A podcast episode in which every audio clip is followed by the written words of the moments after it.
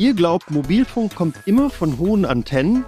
Nein, für euch geht die Telekom auch in den Untergrund und ins Dunkle, nämlich immer dann, wenn wir Mobilfunk in Bahn- und Straßentunnel bringen.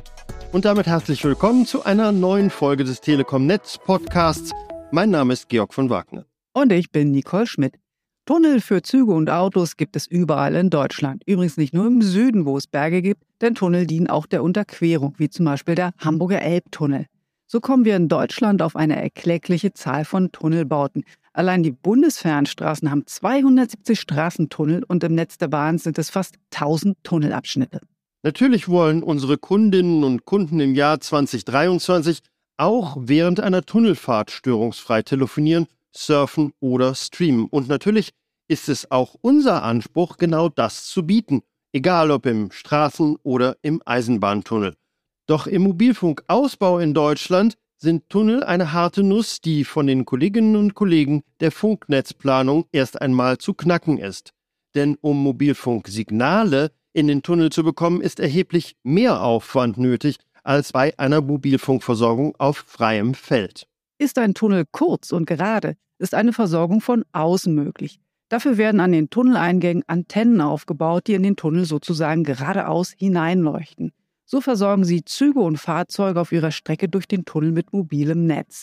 Das ist der einfache Fall. Aber die meisten Tunnel sind eben gerade nicht einfach, sondern viele hundert Meter lang oder gekrümmt oder beides. Und damit fällt eine Versorgung von außen flach.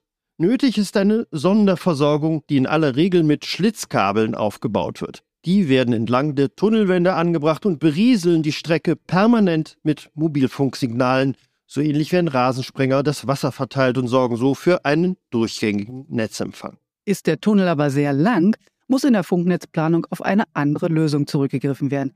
Dann kommen optische Repeater-Systeme zum Einsatz. Das funktioniert mit vielen Mini-Antennen, mit denen der Tunnel in voller Länge bestückt wird.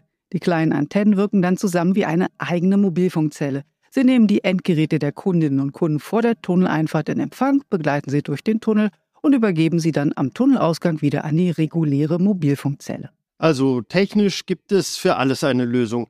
Die Herausforderung beginnt mit der Umsetzung.